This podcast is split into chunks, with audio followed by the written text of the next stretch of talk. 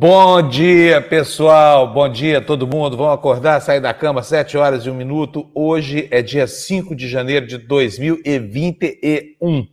Deixamos para trás aquele ano. Eu não paro de comemorar isso aqui, o fato de que 2020 ficou para trás. Ou o ano lazarento, né, gente? Já foi, já era, graças a Deus. É, tirou do nosso horizonte aquela coisa toda. Foi um ano muito encrencado, né? Amarrado. A gente em casa reaprendendo tudo, reaprendendo a trabalhar. Sabe como é que eu me senti em 2020? Como se estivesse precisando reaprender a andar. Sabe quando a gente sofre uma, uma lesão, um trauma de coluna, alguma coisa assim, e você precisa fazer uma lenta fisioterapia? Pois 2020 para mim foi isso, foi uma fisioterapia em relação a tudo na vida. Trabalho, casamento, essa coisa toda. Né? E muita gente se viu no contexto de ficar isolado em casa, assim, sem saber o que fazer que, que eu vou fazer do meu casamento? O que, que eu vou fazer do meu espaço pessoal? O que, que eu vou fazer do meu trabalho? Como é que eu vou enfrentar essa crise? Bom, gente, ficou para trás, felizmente, o mundo civilizado, aqueles países que têm um governante, que o Brasil não tem, tem um maluco aí mandando tudo, mas enfim, o mundo civilizado já está começando a, a, criar a condição para superar a epidemia de Covid, né?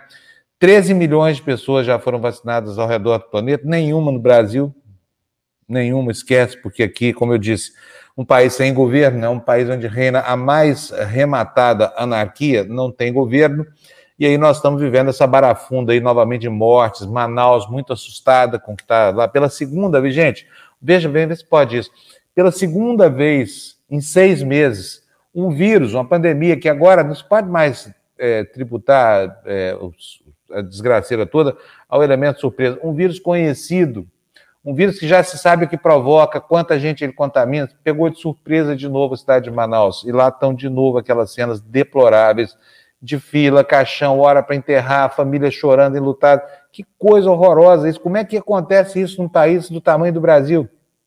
Sabe, se a gente fosse uma república subsaariana, completamente desprovida de meios, vai lá, mas aqui, né? Bom, e lá no mundão, no planeta Terra, onde a Terra é, não é plana, onde a Terra é redonda, Além da vacina, as autoridades, inclusive a autoridade de direita, hein? De direita. Estamos falando de, de comunista, não. Estamos falando de gente de direita, como Boris Johnson, que era o negacionista do vírus. Vocês lembram? No comecinho, logo em março pegou Covid, aí mudou o, o raciocínio dele. Pegou a doença falou: não, isso não é uma gripezinha, como diz aquele idiota lá do Brasil. Isso aqui é uma coisa muito mais complicada. E aí agora ele está ordenando um novo lockdown na Inglaterra. A Inglaterra está parada, ninguém entra, ninguém sai, não tem trabalho, se for para a rua sem autorização, vai preso, sabe? Isso é um país que tem um governo, não é uma, uma, um canto do planeta largado na mão de um bando de malucos como é esse nosso país aqui. E assim vamos levando aqui de dia em dia, né, esse comecinho de 2021. Mas, apesar disso, nós temos que ter otimismo, resiliência, perseverança, e é por isso que eu vou dar um bom dia muito especial para todo mundo que está aqui hoje tentando sobreviver a essa falta de governo, como a, Inês Costa. Bom dia, Inês. O Ivan Carmo, bom dia, Ivan. Tudo bem com vocês? O nosso skatista predileto, César Vulcão, skatista e filósofo. Bom dia, César Vulcão. Ulisses Souza está aqui também conosco, dando bom dia, desejando paz. Bom dia e paz para você. Valério Melo, vamos ver o que, que, diz o Valério. Bom dia, democratas e republicanos. Imaginem quantos carros os franceses iam botar fogo se cogitassem lá a venda da vacina para a Covid antes da vacinação em massa. Pois é. Como o país pode estar discutindo isso? Está nas capas dos jornais de hoje, gente. Sabia? Esse assunto está estapafúrdio. Como é que as pessoas que são mais abastadas pretendem dar um famoso tomé, né? Nos mais pobres aí que tem prioridade. Como é que pode a sociedade estar tá pretendendo furar uma fila que ainda nem sequer se formou? Né? Que é assim uma demonstração de um egoísmo absurdo. Bom, vamos lá, vamos tocando aqui com os bons dias. Gislene Regina, bom dia, tá dando bom dia para os despertonautas aqui. Bom dia, Érica, tudo bem? A Érica me cobrou ontem o que está acontecendo aqui na TV Democracia e tudo mais. Depois a gente vai conversar, está acontecendo um monte de coisa, tá, gente? Muitas delas movidas pela nossa necessidade imperiosa de conter gastos aqui adequar a nossa estrutura ao que é possível arrecadar com a monetização do YouTube, que é muito pouco, é muito pouco. Não dá para tapar o buraco do dente, como diz o provérbio, né? Rosali, Rosali faz dias que eu não vejo você por aqui. Bom dia, Fofolete e Marocos, Fábio, Lu Florestinha, Fernando, André, muito alegre de ver você aqui de novo. O que aconteceu, Rosali? Estava de férias, é isso? Férias nas férias? Porque a Rosali é igual eu, a Rosali mora nas férias, né? Salvador Silva, bom dia, Salvador. Bom dia, Geise Gurgel. Bom dia, Mirna Alves. Bom dia, Silvio. E bom dia, Pavlova Caterine, nome lindo, Segala, recém-saído de um livro do Tolstói. Né? Vamos começar, gente? Vou chamar para a tela aqui a minha querida amiga Lulu. Bom, bom dia, dia, Lulu Juju. Tudo bem? Tudo bem, você dormiu bastante bem, está com a carinha tão boa hoje. A Lu, já sei se ela está de bom humor, se ela está de bom mau humor, se ela está animada, se ela está, pela primeira imagem dela aqui nessa tela. Já sei ler a Lu inteirinha, assim. Tudo bom, Lu? Tudo, tudo, graças a Deus, tudo certo. Descansou bastante, tudo mais, né? Dormi tarde, Enfim. mas descansei. Dormi bem. Dormiu bem, tá ótimo. Vamos ver o que está dizendo a Rita Maria aqui para nós? Ela mandou um longo bilhetinho aqui. Fábio, eu entendo que o desgoverno é gigante, mas não somos 90% de alienados. Cuba está há duas semanas sem mortes e não venha me dizer que é só a ação do governo. O povo precisa se mover também. Rita, eu concordo em gênero, número e grau com você. Você não concorda com ela, Lu? Total, Porque, totalmente. Olha, o, o que a gente tem visto aqui, o que eu tenho visto, agora que estou aqui na praia, estou assustado de ver, sabe? Assim, são barracas enormes, cheias de gente. Não sei se são gente da mesma família, de famílias diferentes, mas 10, 15, 20 pessoas aglomeradas ali. E sabe, a praia é um lugar bacana porque ela tem espaço. Pelo menos a praia onde eu moro aqui tem espaço. Mas todo mundo quer ficar em aglomeração, sabe? Aquele cantinho da praia é, é que, que, em que começa a aglomeração é justamente para lá que as pessoas vão. Não consigo entender isso. E olha, aqui tem espaço para um monte de gente nessa praia aqui, sabe? Sem contato nenhum. Pode ficar isolado, não, não tem que ficar disputando metro quadrado de areia. Né? Então, concordo com você, as, as, as pessoas precisam sim é, ser mais solidárias, né? Porque o que está acontecendo é absoluta falta de solidariedade, a falta de humanidade, e isso está contaminando a gente. Bom, uh, deixa eu chamar aqui, olha quem apareceu por aqui, ó, o meu co-sogro Tebni. Tudo bem, Tebni? Estou falando Tudo com o Tebni que agora, como a minha filha está namorando o filho do Tebni, eu também posso dizer, de certa forma, que tem um parentesco com Cervantes, né? parentesco faz, político, faz né? uma pessoa muito, muito chique, hein, Tebni? Pelo amor de Deus, que coisa, hein? Não, mas é coisa de moleques, viu? Eu não sei se isso é, né? vai durar, porque, olha, depois que ela voltar para o Brasil e o Vitor ficar aqui no Chile, e mas não sei se existem os namoros virtuais, né? Eu já me apaixonei virtualmente, mas eu estou morando juntos há 27 anos com a mesma mulher. Mas muito bem, Tebe. Eu pois também estou é. morando junto há 27 anos, junto comigo mesmo. Sozinho. Ah, tá certo, tá Olha, parece que faz um século, viu? Estou precisando arranjar uma namorada demais da conta, acho que eu vou ir para o Chile também. Vou fazer igual minha filha fez, tá bom? Então tá bom. Recebe aí, nós vamos sair nós dois na balada. Não, você não pode, eu esqueci que o Tebe não, não pode ir para balada. Não pode. É. Olha, deixa eu ver o que, que diz aqui o César Vulcão para a gente. não adianta, é, não adianta anta furar a fila de vacina. A imunização só funciona quando o grupo está imunizado. Só a elite se vacinar e ficar circulando, só, só vão conseguir mudar o vírus para ser resistente à vacina. Isso mesmo, César. O César é uma das pessoas mais sensatas entre todos nós aqui, tá bom, gente? Vamos ver como é que estão os jornais hoje? Vamos, Tebni e, e, e Lu? Afinal de contas, já são 7 e 10 da manhã, né? O dia já começou. Vamos botar na tela aí. Olha aí as capas dos jornais, gente. Olha. O assunto vacina em clínica particular, e aí eu vou querer a opinião do Tebni aqui para saber se está acontecendo lá no país mais capitalista da América do Sul, que é o Chile. Mas está aí na capa da Folha. Olha que absurdo. Vacina em clínica gera temor sobre efeito no SUS, como se já fosse um fato consumado. Não é, né? Tem uma forçação de barra aí das clínicas, da associação da, da, das farmácias querendo vender vacina transformar a doença em lucro, mas espera aí, devagar com a dor que o santo é de barro. No jornal o Globo, manchete voltada para a economia, vendas do agronegócio devem bater um novo recorde, o setor representou mais de 20% das exportações em 2020. E aí, a direita, a primeira manchete na, na, no alto, na primeira dobra, dá conta do veto vergonhoso da Índia, né, a exportação de vacinas aqui para o Brasil. E aí, Bolsonaro, vamos falar já disso aqui. Estado de São Paulo também voltou seus olhos para a economia e botou aí aquelas manchetes que ele quer esquentar a economia de qualquer jeito. O Estadão não se conforma com crise e aí fica tentando empurrar o, os fatos para frente, criando manchetes né, que, que dão, digamos assim, um alento econômico. Está aí, ó. Investimento. Cadê, Fernando? Não me traia, homem. Muito obrigado.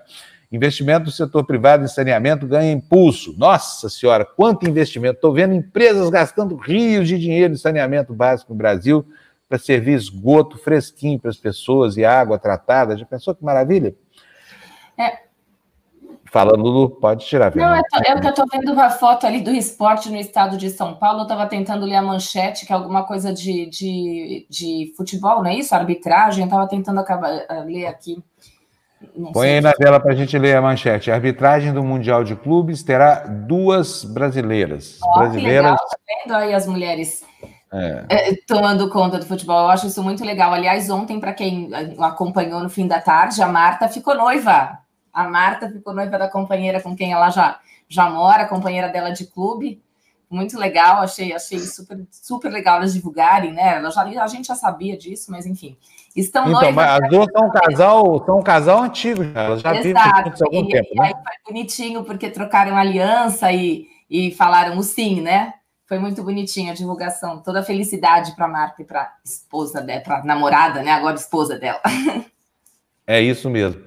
Olha só o que, que diz aqui o pastor é, Geraldo Magela. Bom dia, sou pastor evangélico, estou envergonhado de ver parte da igreja evangélica brasileira de joelhos diante do mandrião, mas ainda há um remanescente que não se prostra diante do, de, de, de Baal. Pastor, adorei a sua atitude, até porque a gente aqui, aqui eu faço um meia-culpa, a gente acha que todo evangélico é de direita, entendeu? Não é verdade isso. É, a população mais, mais vulnerável está sujeito aí a certas igrejas que não têm tantos escrúpulos assim, não tem tanto compromisso com a ética, acabam fazendo transparecer, por, por causa de um jogo de manipulação, né, que no Brasil todo o, o toda a clientela, ou todo, todos os fiéis da igreja evangélica são de direita, são burros e apoiam Bolsonaro. Não é verdade. Está aí o caso do senhor para provar que essa, essa forma de expressão religiosa admite sim crítica política, essa coisa toda, e um exercício saudável da cidadania, né? Bom, vamos começar com as notícias. Gente, olha, eu preciso dizer para vocês que hoje nós não teremos o Florestan. O Florestan está enfrentando um problema pessoal. Ele provavelmente é, estará de novo aqui conosco amanhã, tá? Mandou pedir desculpa para vocês e realmente é algo compreensível é, que ele não esteja aqui hoje, tá? Eu só não vou dizer o que, que é que ele está tá acontecendo com ele, porque ele me pediu e é o momento dele lá com a família dele, tá? Então é isso aí, Florestan.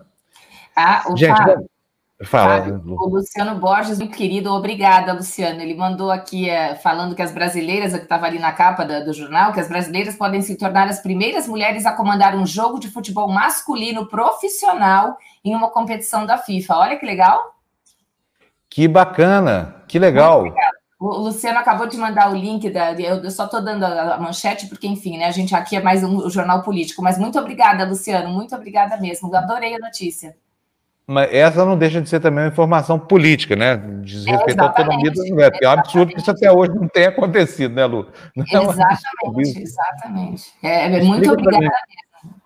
Tá, eu, eu Luciano. que eu passe para você o link, o Fábio, depois você tenta ver isso para Pode, pode passar. Você então, vai mandar pelo WhatsApp, né? Isso, então, a gente, toca, prazer, a gente toca o noticiário mais político por outro lado, né?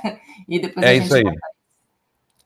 Tebni, é, bom, você viu que aqui chefe de Estado tira foto com o bandido do PCC, né, do lado. E é, o GSI, que é o GSI, que é o órgão da presidência. Eu vou pedir para o Fernando eh, colocar aí para nós, ao invés do slide número 1, o slide número 14, para a gente começar com essa notícia aqui. Ontem a gente deu um furambaço aqui no, no, no Tertúlia. A gente mostrou uma foto do presidente Bolsonaro do lado de um sujeito que, segundo a Polícia Civil, é o cara que lava a grana do PCC na Baixada Santista, né? Foi naquele evento, dia 28 de dezembro, quando o Bolsonaro quis fazer gracinha foi jogar futebol lá na Vila Belmiro, lá no estádio do Santos, e acabou sendo colocado pela organização lado a lado lá com esse cara, um sujeito supostamente do PCC. Eu, eu disse ontem, olha, não sei se é, não sei se não é, mas o fato é o seguinte: cadê a inteligência desse governo? Inteligência que não detecta nem isso. Não precisava nem, nem nada além de botar no Google lá, sabe, o nome do sujeito que ia jogar uma das partidas lá no evento do qual participou o Bolsonaro. E o, o, tal lavador de dinheiro do PCC, o tal do Fred restrito, diz que não, não tem nada a ver com isso, a coisa toda. E merece o tratamento mesmo só de, de, suspeito, por enquanto, de investigado. Por quê? Porque não tem condenação nenhuma, não há sentença contra ele, apesar de haver um inquérito lá bravo pra caramba, com várias informações comprometedoras, mas é inquérito. Por enquanto não é sentença, não é nada. Ele está tá livre. Agora, ainda que fosse o próprio Joseph Kay, lá o personagem do Kafka, né, do processo do Kafka, é, vítima de um, de um brutal processo de calúnia, injúria difamação, movido inclusive pela, pelo, pelo próprio Estado, por meio da polícia do, do, é, de São Paulo. Ainda que ele fosse absolutamente inocente, não pode deixar o presidente da República participar de um evento ao lado de uma pessoa que tem uma capivara desse tamanho, gente. Onde é que já se viu isso? Depois a gente fica pagando mico por aí, o pessoal não sabe por quê no mundo, né? As pessoas ficam rindo da gente, porque, porque tem uns idiotas aí, uns imbecis, cuidando de, de assuntos do Brasil que não dominam. Por exemplo, a presidência da República, a segurança do presidente, o, o vamos dizer assim, a ritualística toda e o conjunto de valores que tem que ter para né, ornamentar aqui o ambiente da presidência da República. Enfim, olha, então slide 14 no ar para gente, vamos ver o que aconteceu com esse assunto. O Brasil 247 fez uma suíte e descobriu isso aí que você está vendo. Olha, Fred, investigado por lavar dinheiro para o PCC, apaga a foto com Bolsonaro após a repercussão. Aqui no intertítulo está é dito o seguinte: Fred e Bolsonaro se encontraram durante o jogo beneficente da Vila Belmiro e tiraram foto abraçados. Olha, eu vou dizer para vocês: deve ter pegado mal para o Fred, viu, Lu? Certeza.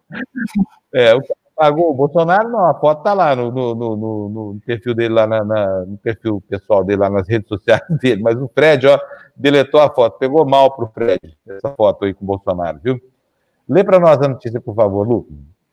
Vamos lá. É o slide é, que eu perdi no. É o, último, não é isso? É, tá aqui. Já cheguei. Investigado pela Polícia Civil por lavar dinheiro para André do Rep, um dos principais membros do PCC, Fred da Silva Gonçalves Bento apagou do Instagram uma foto ao lado de Jair Bolsonaro após enorme repercussão do caso nesta segunda-feira. Em jogo beneficente na Vila Belmiro, Fred e Bolsonaro se abraçaram para tirar foto, o que pegou muito mal para o chefe do executivo e apenas trouxe mais visibilidade a Fred. Em nota, o Gabinete de Segurança Institucional da Presidência da República informou que o evento não foi organizado pela presidência e que o gabinete não se responsabiliza pela agenda de Bolsonaro e nem tem poder de polícia. Mas devia. Aí vem a pergunta. Mas se fosse uma assessoria né, um pouquinho mais preocupada, pediria a relação das pessoas que estavam participando do evento, é. Isso, isso, Óbvio. Isso é, isso é a coisa Óbvio. mais fácil, gente. Quem é que vai participar desse evento? Vou dar lá uma olhadinha em quem são as pessoas que estão aí, se isso condiz de colocar o presidente da República num evento desse ou não. Olha, aí vem a pergunta, né? Pergunta que não quer calar. Então, para que, que serve o GSI? Então, para que, que serve? Se não serve para cuidar da segurança do presidente, não serve para porcaria nenhuma, porque para os outros, para as outras atribuições, tem duplicidade de órgãos da presidência. Mas o general Helena é tão cioso né, da segurança do, do presidente Bolsonaro. Agora eu vou falar uma coisa para vocês. Eu não sei o que aconteceu lá, deve ter dado maior barraco lá em Brasília, essa história toda. É, mas eu digo para vocês o seguinte: uma boa parte da culpa por esse tipo de evento, né? Não se pode atribuir a culpa do contato com um bandido, suposto bandido, essa coisa toda, ao Bolsonaro nem ao general Heleno. Mas sim a maneira como Bolsonaro trata a própria agenda sem nenhum respeito. Sabe por quê? Porque ele desestrutura tudo. Até o dia desse jogo não havia confirmação de que ele participaria. Ele foi lá porque ele é teimoso, ele é turrão, essa coisa toda. Ele quer pirraçar o Dória, sabe? Aí acaba fazendo merda. Não tem outro jeito. É isso aí que vocês estão vendo, tá? e a gente vai pagar o mico de ter um presidente que se deixa fotografar do lado do capo do crime organizado da maior máfia brasileira. É um absurdo. E sabe o que é isso, general Heleno? Isso coloca em questão, não, não coloca em questão, não, coloca uma pá de cal na competência de vocês. Vocês são os incompetentes, é isso que são, entendeu? Vocês não dão conta tomar conta de uma tartaruga. Querem tomar conta do país. Aí vem falar, ah, artigo 142 da Constituição, é, Forças Armadas, gente, Forças Armadas não dão conta de tomar conta da saúde, botaram um general lá com vocação de sargento. Cadê a vacina? Cadê a data da vacinação? Cadê a competência das Forças Armadas para gerenciar a logística? Cadê o centro de armazenamento? Onde é que está isso tudo? Onde estão as agulhas das seringas, hein, Sargento Pazuello? Onde é que está isso tudo? É, colocaram um, um, outro general, né, pijama lá, o general Heleno, para tomar conta da segurança do presidente, e fala, toda vez que acontece uma porcaria dessa, não, não tem nada a ver com isso, não. Imagina, o GSI não toma conta do presidente da República. Mas não foi o que disse o Bolsonaro naquela fatídica reunião do dia 22, revelada pelo Moro, lembra disso? Bolsonaro falou, não, não, é para tomar segurança da minha, da, da, da, das minhas coisas aqui. É, deixa eu botar a próxima notícia no ar. Tebre, quer comentar isso aí? Se quiser comentar, fique à vontade, viu? Olha, não sei se comentar ou dar risada ou sentir vergonha na cara, né? Porque, afinal de contas, eu tenho a minha família completa está no Brasil. Aqui nós temos um negócio chamado avançada presidencial. E olha, tem um poder tremendo.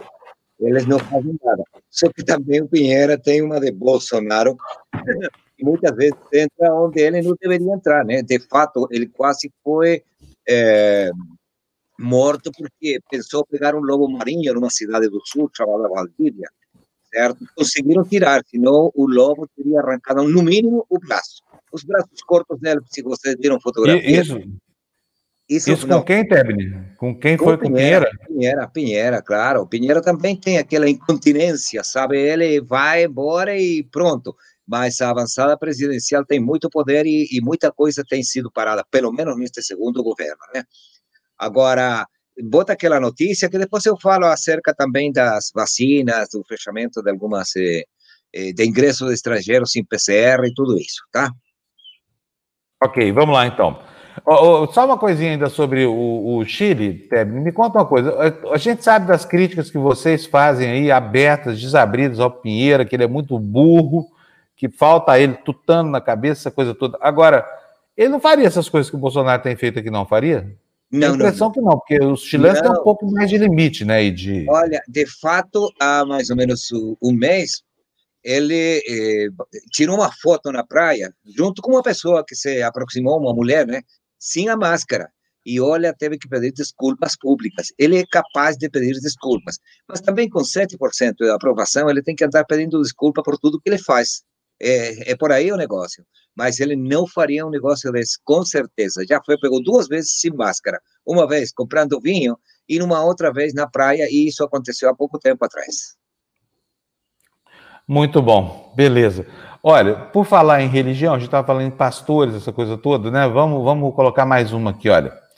A, a Inês Costa está dizendo aqui, todos orando, Salmo 109, versículo 8. Sabe o que é salmo? Eu que sou um bom ateu, sei o que, que significa. Seja a vida curta e outro ocupe o seu lugar. é um bom salmo esse aqui. Para a gente começar a rezar aqui, fazer isso assim, ó, pegar o, o, como é que chama? Enfim, fazer o dia inteiro ficar lembrando desse salmo maravilhoso aí, né? Seja a vida curta e tome outro o seu lugar. Obrigado, viu, Inês, para você. É, vamos lá, olha, o Antô, a Antônia Pereira está dizendo aqui que as perguntas são boas, né, que as perguntas, certamente as perguntas que eu fiz, cadê vacina, cadê seringa, cadê competência de militar para tomar conta de qualquer outra coisa que não seja guerra de segurança e, e, e, e enfim, apoio às instituições como manda a Constituição. Militar tem que fazer isso. Quando bota militar para fazer outra coisa, é assim, a pessoa é faxineira, tá? A vocação dela é para arrumar coisas na casa, cuidar da limpeza, ela tem expertise em higiene, essa coisa toda. Aí fala assim: pega a faxineira, manda para a cozinha. Fala: olha, forno e fogão a partir de hoje.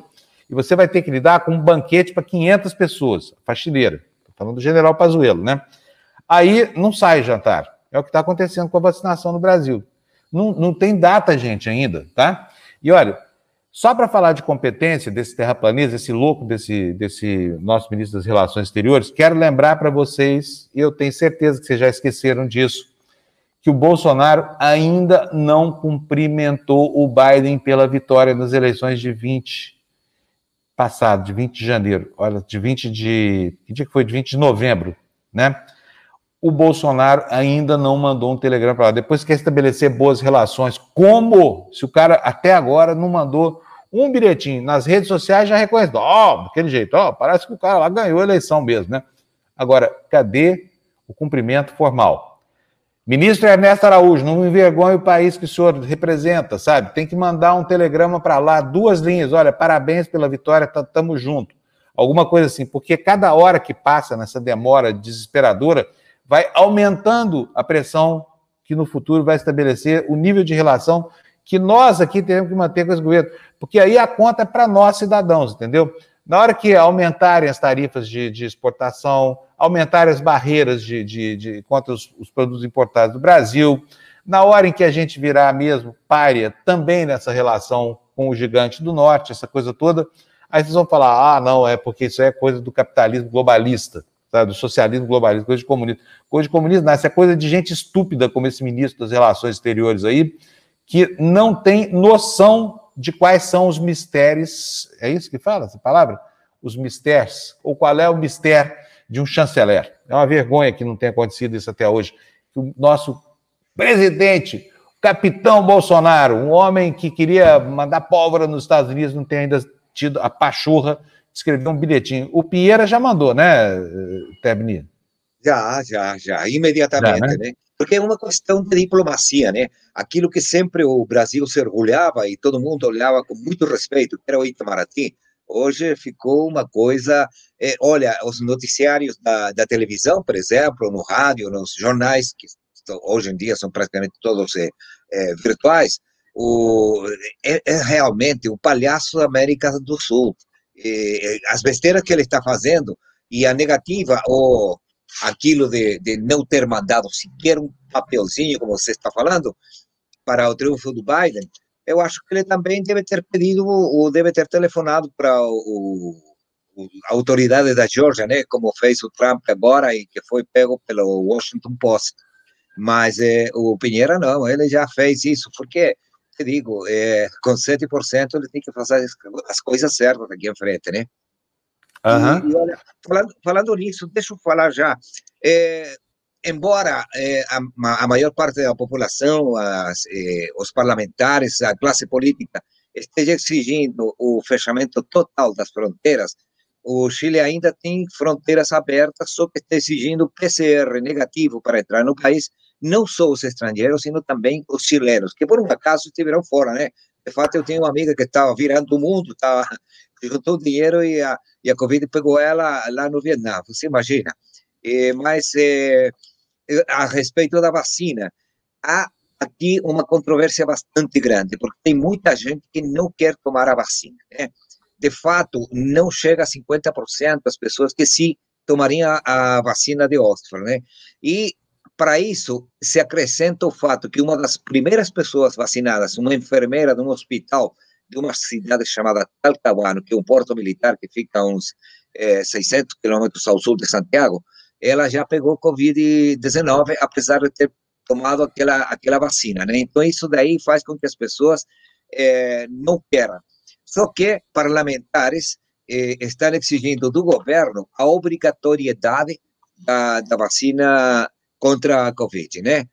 E, e, isso vai dar muito, muita briga, porque lamentavelmente, a Organização Mundial da Saúde diz que os, os governos deveriam incentivar a população e não exigir. Entre incentivar e exigir, não sei quantos mortos vão aparecer, né? já vão 12 milhões no mundo inteiro.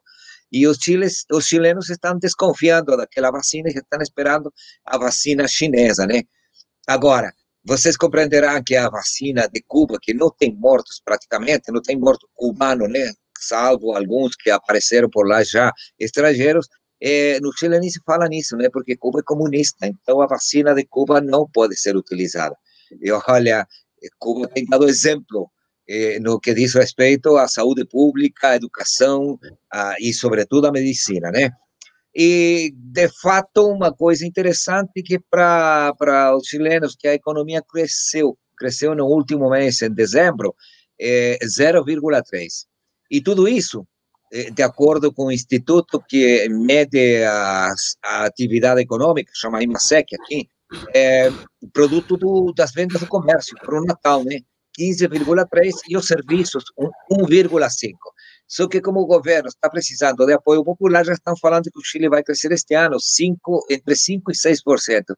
O que é uma palhaçada, isso daí ninguém acredita, né? As pessoas acham que foi, deveriam ter falado isso no dia 28 de dezembro, porque aqui no Chile e na, na América Hispânica se celebra o Dia dos Inocentes, o dia 28 de dezembro, você pode contar qualquer mentira e que fica naquela, né? Será verdade, será mentira, mas pensar que a atividade econômica no Chile em 2021 vai crescer entre 5% e 6%, vai ser bastante, bastante sonhador, entendeu?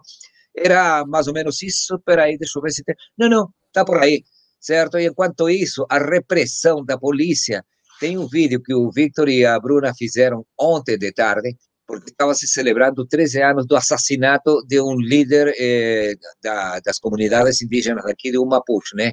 Matias Catrileo.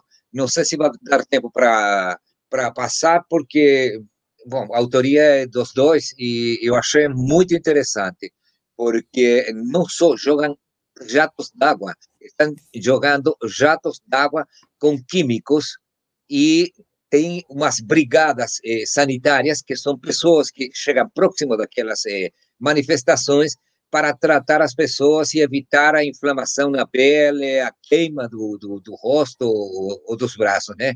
Mas é, é, é, é, tão contraditório este governo nosso que nós temos, sabe? Que por um lado você aplaude, né? Oh, vamos fazer esse negócio da vacina, já tem mais de 20 mil pessoas, sobretudo o pessoal da saúde. 20 mil pode parecer pouco, mas para a nossa população é bastante, né? E já estão chegando novas partidas de vacina. Só que a, a, o contágio daquela enfermeira no hospital público lá no sul do Chile, evidentemente está fazendo com que muitas pessoas digam, não, eu não vou me vacinar. Eles acham que se outro se vacina, não vai contagiar ele, mas se ele estiver contagiado, vai contagiar a família, né? Vai contagiar os pais, sobretudo os pais, porque os é, adultos maiores, eu não sei o que, que, é isso, né? Quando eu for adulto maior eu vou falar, mas... É, eles são, estão mais propensos a, a, pegar e a se contagiar do Covid-19. Essa segunda onda, que já apareceu uma, um, uma segunda chilena, tá? Mas isso foi muito mais controlada que a primeira, porque ninguém sabia onde ela tinha ido embora, não se sabia que, quem eram os passageiros que entraram com aquela segunda onda, mas esta daqui ela declarou e imediatamente todo mundo ficou em quarentena, o avião inteiro, tá? Isso é um pouquinho de seriedade seriedade que, que no Brasil, infelizmente, parece não existir. Assim como não existe Itamaraty, o que me dá uma pena muito grande. Era isso. Sorte de não ser brasileiro, né, Tebni? Apesar dos laços de afeto aqui com o Brasil. Gente, olha, o Anderson está nos lembrando da história, só para vocês verem como é que é diferente o comportamento por aí.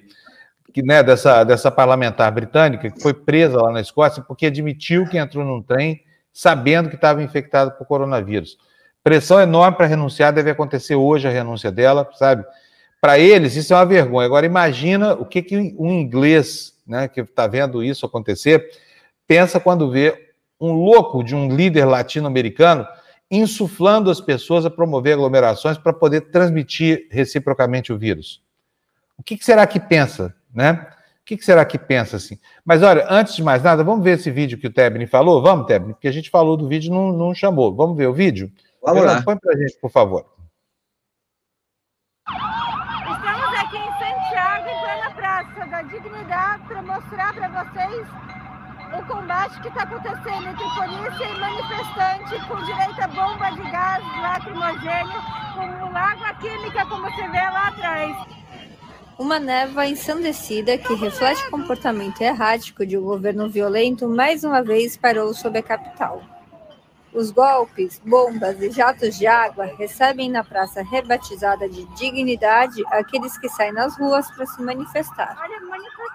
Uma reconstituição do crime que 13 anos atrás cobrou a vida de Matias Catrileu, o dirigente Mapuche, cuja memória mobilizou centenas nas ruas de Santiago. Entregue a essa rotina de repressão, a sociedade civil já se organizou para enfrentar os efeitos dos químicos utilizados pela polícia. Brigadas humanitárias, armadas de leite de magnésio, vinagre, bicarbonato de sódio, entre outros truques, aliviam as dores de quem demonstra sua insatisfação. Seus efeitos são devastadores e podemos vivê-los em carne própria.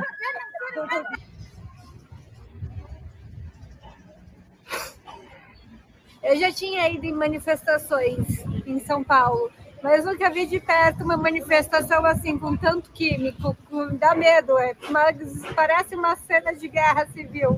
No momento, meu olho está completamente embaçado e meu rosto arde de um jeito. A gente teve ajuda do, do suporte humanitário ali, tivemos que nos esconder num plástico por um minuto por, por esguicho de, de água química não vi na gente.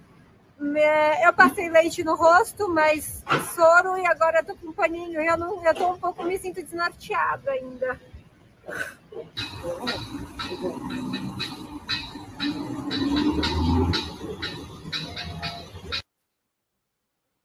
Muito bom. Olha, Belo uma, Então, tem uma pergunta aqui, a, a, a Erika Pinoche, né? Disse, Bruna, cadê o kit de proteção? Moça, ela estava protegida, só que quando chegou a hora de fazer o vídeo, evidentemente se afastaram e para poder falar, tirou a máscara, né? Porque aqui no Chile é. ninguém pode andar sem máscara sob a pena de ser multado. Agora, o que a Bruna não falou, e isso aconteceu mais tarde à noite, eu fiquei assistindo, é que a polícia está reprimindo também aquelas brigadas humanitárias, que são voluntários que vão para as ruas nesse momento para apoiar as pessoas que são atingidas pelos químicos dos, dos eh, carros eh, com, com jatos de químico, né? Porque isso daí, eh, olha, que eles façam isso parece muito com o Bolsonaro, viu? Esse negócio de atacar quem quer defender a vida, quem quer defender a saúde. Só falta algum representante do, do, do, do PSC aqui para para o Pinheira fazer uma fotografia, mas eu acho que ele não faria, não.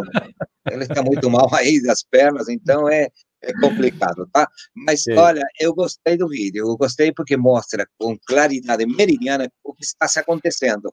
E se você acha que o povo tem medo, tem uma prova de que não tem, não. Apesar de tudo que eles estão fazendo em termos de reprimir, certo? E comemorando o, uma data, mais um ano, certo, do assassinato daquele líder indígena, indígena eh, eles vão para a rua mesmo, não tem medo não. Bom, de fato, nem a Bruna nem o Victor tiveram medo, porque está no meio da manifestação, né? E é, sobretudo, desculpa, e sobretudo porque a repressão da polícia agora está atingindo também a, a imprensa.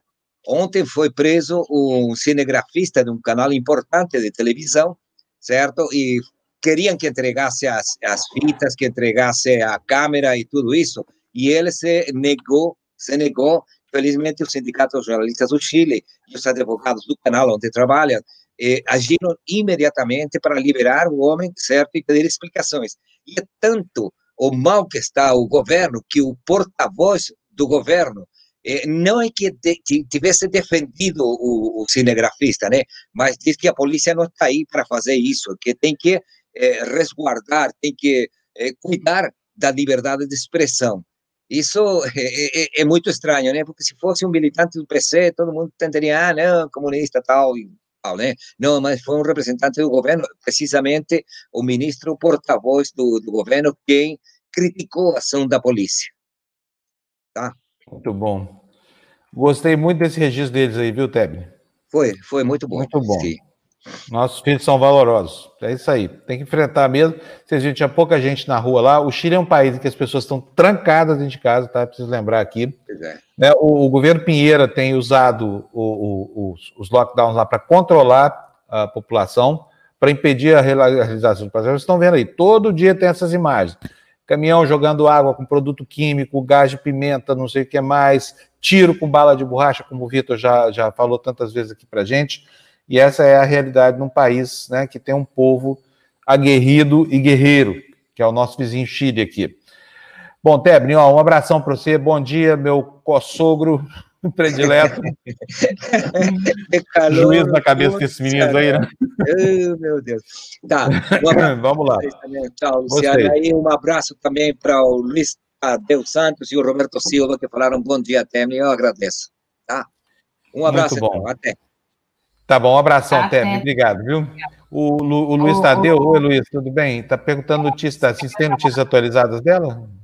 Então, é, a, a, última visualização da Cíntia foi ontem, 10 da noite. Eu não sei se ainda ela ainda estava hospitalizada e agora ela nem está online, o que, é de, o que não é raro, entendeu? Mas assim que tiver, a, a gente avisa, tá?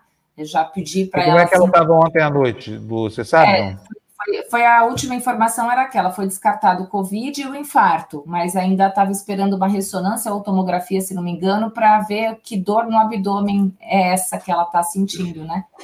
Mas aí foi aonde a informação parou e a gente não teve mais notícia. Eu pedi para ela me mandar, é que ela esqueceu o contato do marido, porque não dá para ficar atormentando ela, né? Mas é. ela, ela esqueceu de mandar o contato do marido dela. Bom, vai dar tudo certo assim de lá. Estou torcendo para ela aqui, né? Enfim, vamos lá, vamos tocar as notícias. Vai, Fernando, vamos botar para a gente começar aqui. Pela... A Érica está perguntando se tem Pix. Tem Pix, Fábio? Ah, tem. Fernando vai botar na tela já já para a gente aqui. A Janaína Miranda mandou cincão para a gente, tá dizendo: vacina para quem pode pagar é só mais um capítulo do holocausto dos povos cometido pelo neoliberalismo subfascista no Brasil. Janaína, eu só discordo desse sub aí de você, sabia? Neoliberalismo fascista. Junta aí as conveniências de uma elite que só está interessada em dinheiro com as conveniências de um ditador que só está interessado em poder, né? Dá o que dá no Brasil, infelizmente. Bom, vamos tocar? Notícia na tela para nós, Fernando. Vamos começar o noticiário agora, direitinho. Vamos lá. Em votação apertada, PT decide apoiar candidato de Maia na eleição da Câmara. Planalto vê apoio da maior bancada de deputados, a Baleia Rossi, como revés para Bolsonaro, que apoia o líder do Centrão, Arthur Lira, Lula. A bancada do PT, a maior da Câmara, com 52 deputados, decidiu nesta segunda-feira apoiar a candidatura de Baleia Rossi ao comando da casa. Ele é o candidato do atual presidente Rodrigo Maia. Em reunião da bancada feita por videoconferência, a maioria dos deputados petistas votou pelo apoio ao candidato MDBista. O placar, no entanto, foi apertado: 27 votos a favor de Rossi e 23 por uma candidatura própria ou por mais tempo para discussão. No final da tarde, o PT decidiu que o anúncio de apoio será feito em conjunto com PSB, PDT, PCdoB e Rede, nesta quarta-feira, durante o lançamento oficial da candidatura de Baleia na Câmara dos Deputados. O apoio da bancada petista ao candidato de Rodrigo Maia é reconhecido até mesmo por integrantes do Palácio do Planalto como um revés para o presidente Jair Bolsonaro. Ele apoia o nome do principal adversário de Baleia, o líder do Centrão, Arthur Lira. Agora a Baleia está trabalhando para atrair até quarta-feira o apoio também do PSOL, cuja bancada é formada por 10 deputados. A tendência mais forte da sigla de esquerda, no entanto, é lançar candidatura própria, apesar de haver dissidências internas como diz o provérbio, né, Lu? Ainda bem que pelo menos é um mamífero, não é uma ameba qualquer. Entenderam a piada? Dizem como é que é que os, o, o, o, os tolos não entendem ironia. Vocês entenderam o que eu falei, né? Os animais estão tomando poder no Brasil. Um deles agora acaba de chegar, acaba de chegar à, à condição, não à presidência, né? Ué, o que, que é isso, gente? Olha só quem temos aqui, olha. Nosso entrevistado de ontem. Oi, Jamil. E aí? Beleza, Jamil? Bom dia, Lu. Bom dia a todos. Bom? Bom dia. Bom dia, Jamil. Jamil, você gostou da entrevista? Então, Jamil ontem foi super importante, deu entrevista para a gente aqui no, no, no, no Tertúlia. Fez um sucesso danado sua entrevista, viu, Jamil? O pessoal pedindo é mais, quer você de novo no Tertúlia. Mas já disse que semana que vem você volta para, inclusive, fazer um concerto para a gente, né? Tá fechado. Os entrevistadores eram muito bons. É, muito bom. o entrevistado era melhor ainda. Aqui é bom porque é o seguinte: o entrevistado, na ausência dos entrevistadores, faz as perguntas e ainda dá as melhores respostas. bom, Jamil, vamos lá? O que, que temos vamos hoje aí para nós? O que, que temos de, de, de, de novidades? Olha, Fábio, é, para quem achava que com a saída do Trump a pauta ultraconservadora no mundo desapareceria, essa não vai ser a história de 2021 e o Brasil, do presidente Bolsonaro e do Ernesto Araújo e da ministra Damares Alves, é, vão se apresentar é, ou vão tentar ganhar um protagonismo mundial nessa agenda ultraconservadora mundial. E olha, não é só palavras, não é só uma, uma questão de discurso. O Brasil vai adotar, pelo menos é, esse é o objetivo do governo, adotar em 2021 medidas concretas, concretas para é, que essa pauta vingue. É, qual que é essa pauta? É a pauta religiosa, é a pauta anti-aborto, é a pauta anti-acesso é, à saúde reprodutiva e sexual, é essa pauta. E o que vai fazer o Brasil em 2021 nessa linha? É, o Brasil se ofereceu para sediar a cúpula dos países que, né, o nome bonito é pela liberdade religiosa. Mas não é bem assim. Esse é um nome utilizado diplomaticamente para, na verdade, falar de uma religião e da necessidade de uma religião, é, vamos assim, é, ser consolidada. Obviamente, a gente está falando aí é, vários é, governos cristãos, Polônia, Hungria e outros, que também querem isso numa agenda internacional. O Brasil, então, ofereceu é, para sediar essa cúpula. Essa cúpula já aconteceu nos Estados Unidos, depois foi para a Polônia, né? olha só os, o, a trajetória disso, e agora o Brasil, em 2021, quer ser a sede desse evento. Obviamente, um evento mais do que polêmico, porque ele envolve aí governos que em vários lugares do mundo têm sido questionados justamente é, por restringir direitos e não ampliar.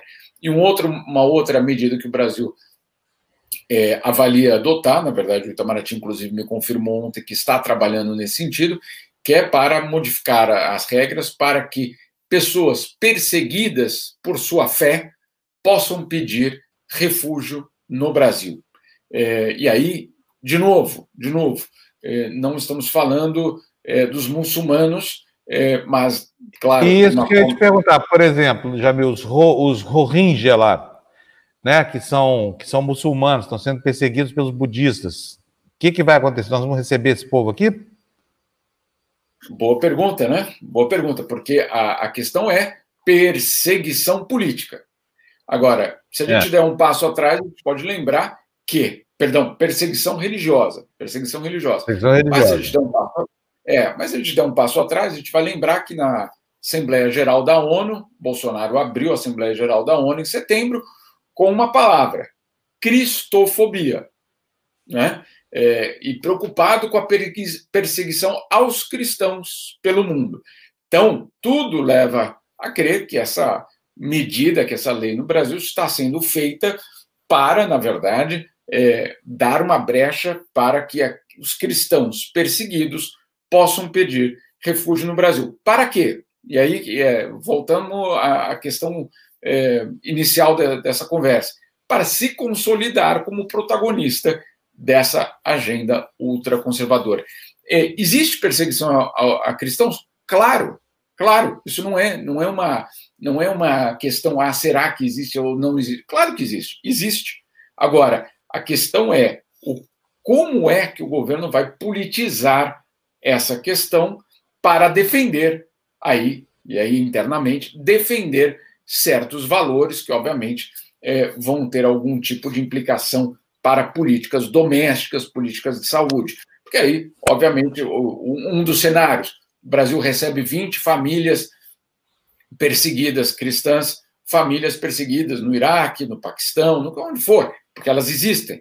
Você recebe e você se consolida, você mostra, olha só, eu sou o defensor do cristianismo. Né?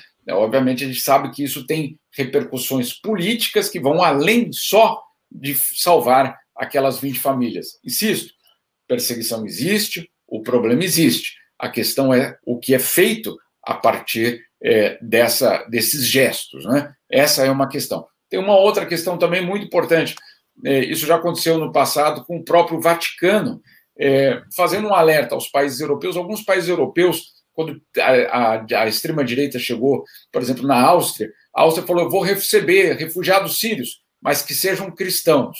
E aí, é, o, além de ser é, uma medida bastante é, discriminatória para começar a história, o próprio Vaticano foi, bateu na porta e falou: olha, é o seguinte, é, claro que é horrível essa perseguição, mas cuidado, porque se você é, acabar recebendo todos os cristãos do Oriente Médio, o Oriente Médio vai ficar sem cristãos. Né? É, e aí também tem um outro problema, que é justamente um problema que o Vaticano enfrenta, que é defender que o berço do cristianismo ainda tenha cristãos. Né? Então, você retirar esses cristãos desses locais não é exatamente a solução que o Vaticano quer ver. O que quer ver, obviamente, a tolerância religiosa nesses locais. Enfim, é uma, uma história bastante complicada, é bastante é, complexa, não tem um certo e um errado. A questão é o que é feito da, é, politicamente a partir disso. E para completar, Fábio, também aconteceu no ano passado, é, já ao longo aí do, do ano, e no final do ano passado, 2020, é, o Itamaraty publicou uma, um, algo que deixou, é, preencheu de orgulho é, a casa, né, como é dito lá no Itamaraty, que é uma publicação sobre os clássicos do Ocidente, né, os, os pensadores clássicos do Ocidente. Por quê? Porque nós temos de retomar essa ideia de que nós precisamos proteger o Ocidente. Ô, ô Jamil, então me explica essa imagem, já que o governo quer proteger perseguidos em geral, me explica essa imagem que está aí na tela, olha. Que diabo de coisa é isso? É. É, isso foi no final do ano, a SECOM, né, a Secretaria de Comunicação aí do Palácio do Planalto, é, fez uma série de tweets promovendo o governo, que na verdade não é nem o, trabalho da SECOM, né, usar as redes sociais para fazer, para fazer é, publicidade política. Mas, enfim, tirando essa, essa violação da, da, do seu mandato, é, tem uma outra violação que diz o seguinte: no Twitter, em cima, dizer que o Brasil se aproximou é, de países livres e democráticos. E aí a foto é, dessa aproximação é com a Arábia Saudita, Fábio. Com a Arábia Saudita.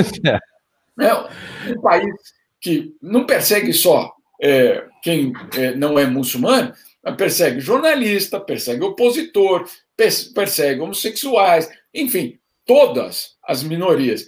E a foto da grande conquista é basicamente uma reunião entre Bolsonaro e Mohammed bin Salman, que é o, o príncipe herdeiro, esse príncipe herdeiro acusado é, né, por várias entidades, e digo, por várias investigações, de ser um dos responsáveis por mandar matar é, é o Khashoggi, é, o jornalista é. saudita. Enfim, essa, essa cara, foto... Só para lembrar, o Khashoggi é aquele jornalista que foi ver um documento do casamento no consulado e nunca mais foi visto, né? Foi é, levado para uma sessão de serviço, essa coisa toda, e, e, desapareceram com o corpo. Nunca mais apareceu. Esse é. cara aí que mandou executar o Khashoggi é esse que está sentado aí do lado do ínclito presidente do Brasil. Né? Olha aí que é. beleza, olha que lindo. Essa, essa foto, essa, essa, foto poderia ser é, em outras circunstâncias. É, a aproximação a todos os tipos de governo, aproximação com o objetivo de vender. Você pode colocar o que você quiser. Agora, você não pode colocar na legenda dessa foto uma aproximação a países democráticos e livres. Essa foto não dá, não cabe. Né? É, é uma foto que ou a pessoa que colocou a foto não sabia, né? É, ou é, a definição de democráticos e livres neste governo é uma definição que talvez tenha de ser revista, Fábio. É, pois é. Temos mais, Jamil, ou, ou é só isso mesmo? Não, em termos de, da, da Covid, aí temos aí, obviamente, a, a decisão do Reino Unido. Isso, bastante... isso. Queria falar com você sobre, sobre isso, porque é o seguinte: nós estamos vendo um país governado por um primeiro-ministro de direita. O Boris Johnson era negacionista da, da, da pandemia, só para lembrar aqui, né? Pegou a doença em março e aí mudou de atitude, começou a conduzir seriamente a Inglaterra.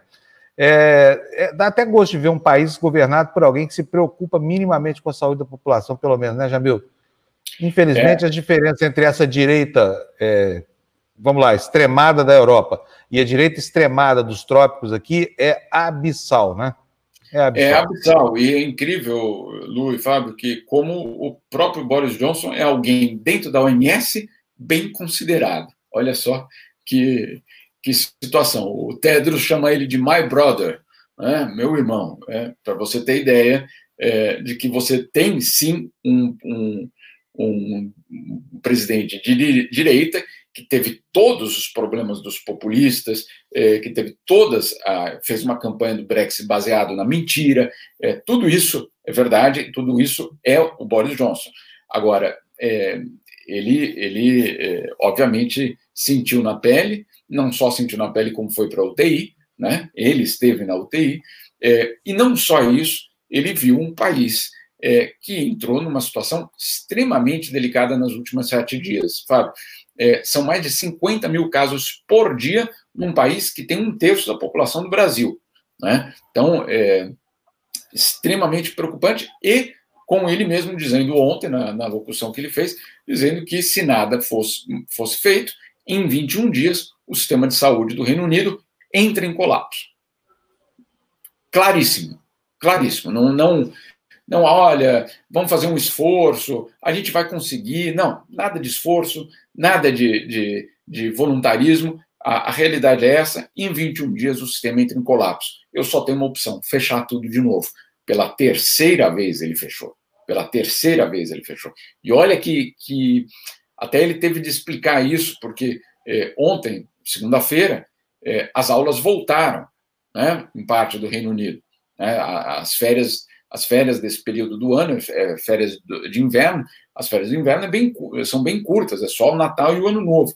E, a, e as escolas voltaram. E no dia seguinte voltaram a fechar.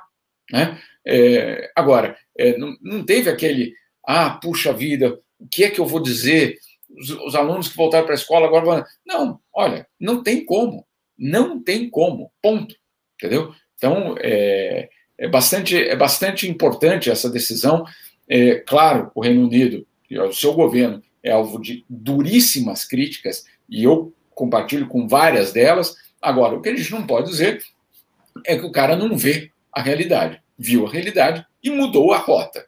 Né? Essa mudança de rota, por mais tardia que seja, por mais que muitas pessoas tenham morrido de forma é, completamente, é, eu diria até por falta de uma, de uma atuação mais rápida do Reino Unido, a mudança de rota tem que ser aplaudida, porque ela faz parte justamente dessa realidade é, da Covid. Agora, é, não mudar de rota e manter aquela. Não, eu tenho ser, eu tenho razão, eu tenho razão, vocês vão ver no futuro, eu tenho razão. Estamos chegando a 200 mil mortos, né? Oficiais, oficiais. 200 mil mortos oficiais. É, complicado. É, eu estava conversando Bom, já... ontem, Jamil, a minha comadre mora em Londres, ela foi para lá com 17 anos e nunca mais voltou, voltou, tem três filhos e ela tava, eu fiquei preocupada e, e liguei para ela. E ela falou assim: olha, Lu, é difícil, é, até por causa do clima também, né? Aquela coisa, tá tudo escuro lá fora e, e vem aquela coisa assim, mas é necessário, o governo está ajudando e a gente está aqui, a família unida, nós cinco, ela tem três filhos, ela, o marido e três filhos, eles trabalham com restaurante, com hotéis, então assim, estão passando perrengue e, e falou, é, é necessário. E, e, lockdown nacional por pelo menos até 15 de fevereiro, ela me falou ontem.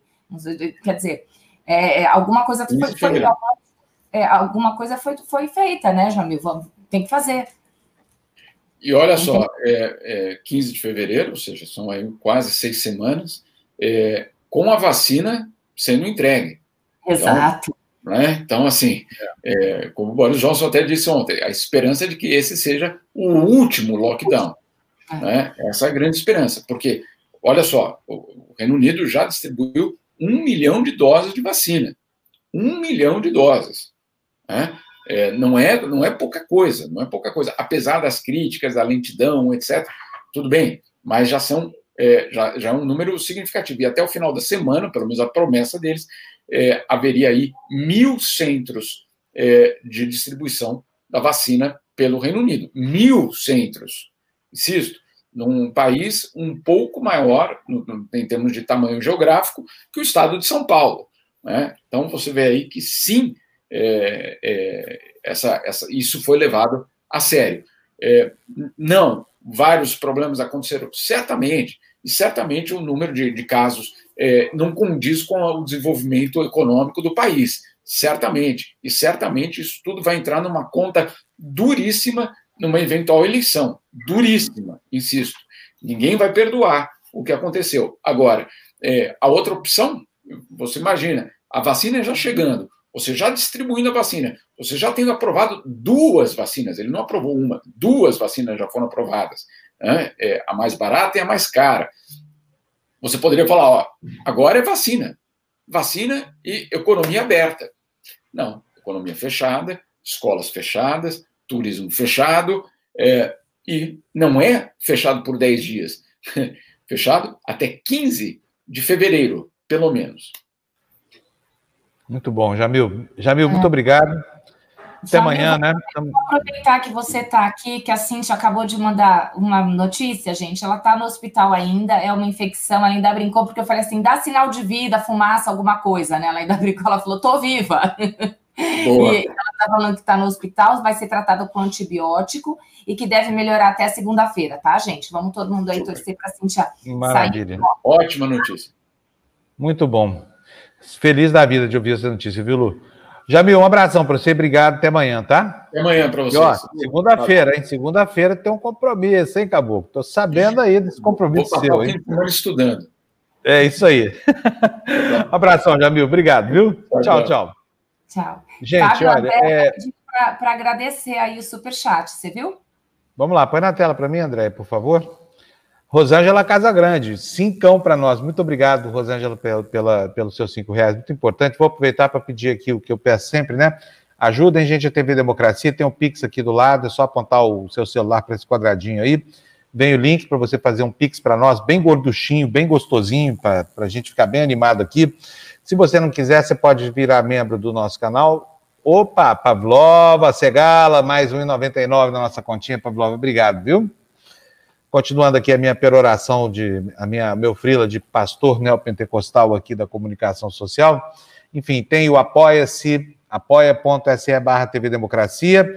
Você pode se tornar membro do canal, você pode também mandar um super sticker ou um, um super chat para a gente, ajuda super a gente aqui com as contas, tá bom? Muito obrigado já antecipadamente pela sua doação. Vamos lá? Notícia na tela para a gente, por favor, Fernando? Receita cobrou de Lira imposto sobre rachadinha, mas, gente, é só no Brasil em que corrupção gera imposto de renda. Olha que absurdo.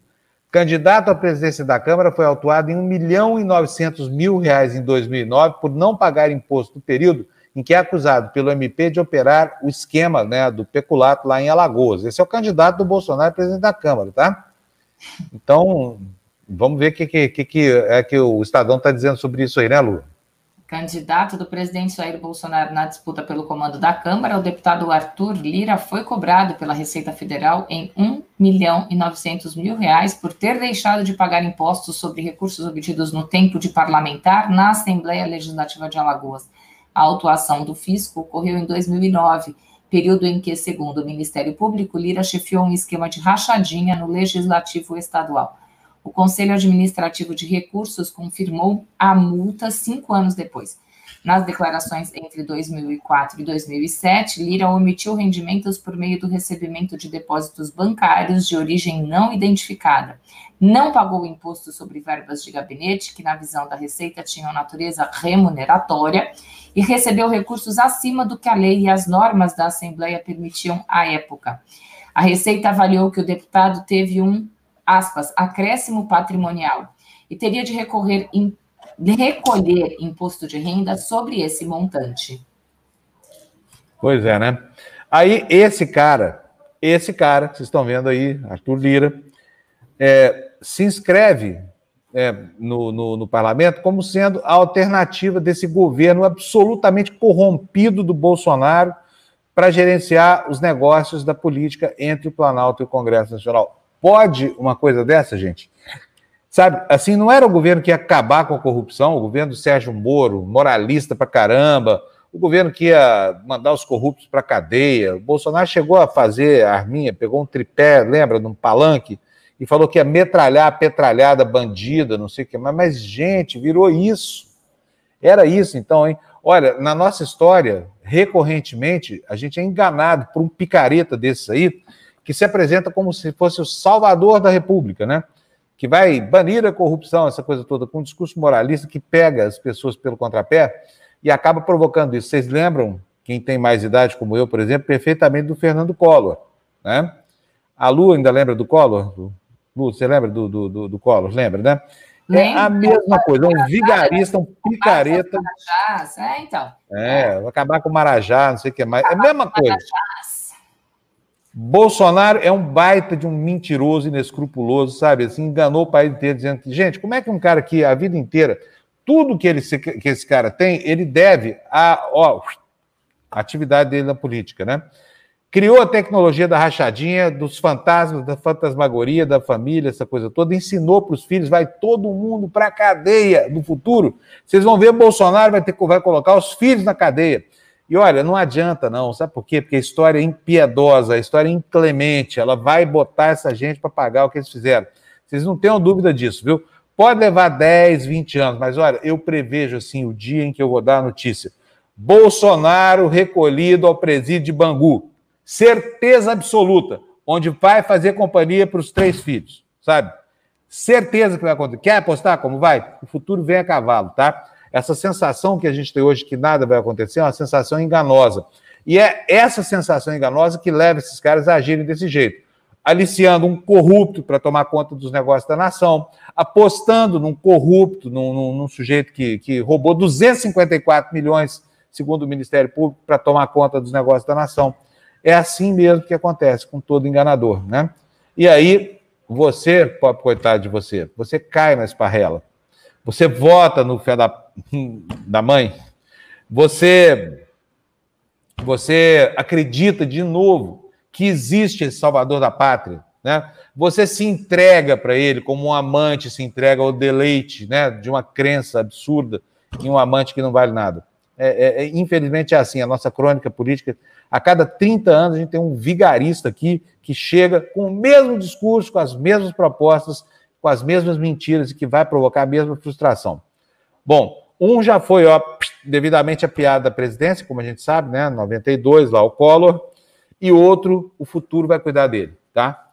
O futuro é impiedoso, gente. Acreditem. O futuro vem como uma tromba d'água elege de novo, né? A gente viu que o Collor está aí onde está, enfim, a, o brasileiro, infelizmente, tem memória curta, não tem outra explicação. Estava conversando isso ontem no trabalho. É impressionante como o brasileiro tem memória curta, mas, enfim, né? Torça, torçamos. Não, não é...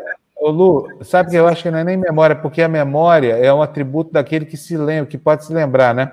O Collor está muito longe no tempo para a maioria das pessoas hoje, né? A eleição dele foi em 1989 é, faz muito tempo já, 99, 2009, 2019, 32 anos, né? Muita gente nasceu nesse período não, não conviveu. Acho que o Collor e o, e o Ulisses Guimarães e Dom Pedro I são contemporâneos aí. Então falta esse. Eu, eu adoraria que as pessoas tivessem a capacidade de se lembrar, inclusive daquilo que não viveram, porque se se lembrar, não cometeriam erros como o de votar em um, um, um sujeito como esse Bolsonaro, né, Lu? A história, né? Se se, se interessasse, é. mas a gente vê que, assim, infelizmente, a política no Brasil, as pessoas têm, não querem falar, não querem se envolver, mas, assim, a gente depende deles, infelizmente, né? É, é. A gente depende de, de, desses políticos, então que a gente tenha pelo menos uma, né, que a gente aprenda a votar melhor ou, ou se informe, né? Porque eu acho que isso é, é importante. É, não é se iludir por qualquer discurso né? Quem acompanhou, quem, quem, votou no Bolsonaro, eu não sei se votou tão convicto mesmo, sabe? Porque se acompanhar o que ele fez ou o que ele deixou de fazer nos 27 anos que ele teve como mandato, tava na cara que ia dar nisso. Tava na cara. Ah, assim, ah, estou votando contra o PT. Pelo amor de Deus, gente. Pelo amor de Deus. Entendeu? Não dá para comparar Fernando Haddad com Jair Bolsonaro. Não tem como comparar como ser humano, tô falando aqui, tá? Como uma pessoa decente. Muito bem. Olha, quero saudar a chegada da Suzy Diane Oliveira da Silva da Silva. Quanto Silva nesse sobrenome, né? A gente sabe que não, é, não tem tanto Silva assim, tá, Suzy? Bem-vinda aqui, muito obrigado pela, pela sua chegada. Espero que você fique muito tempo aqui com a gente, tá? Quero agradecer a Janaína também. A Janaína, eu falei, discordei dela mais cedo, né? Ela disse o seguinte: que o Estado brasileiro é subfascista. Eu falei, ó, discordo, acho que o Estado brasileiro é fascista, né?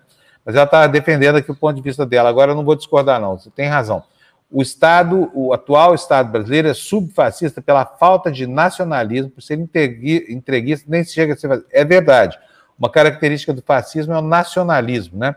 Tem esse nacionalismo de pancaria aí do Bolsonaro, né? De cores da bandeira, essa coisa. Uma conversa fiada, né, Janaína? Você tem razão, falta o elemento do nacionalismo mesmo. Acho até que a gente vai ver esse nacionalismo surgir, hein? Quando começarem aí a, a, a discutir de novo privatizações, essa coisa toda. Vocês viram que o Paulo Guedes não conseguiu fazer nada em dois anos, né? Vai chegar a hora de, de tirar da gaveta o discurso nacional vale que deveria estar embalando o fascismo.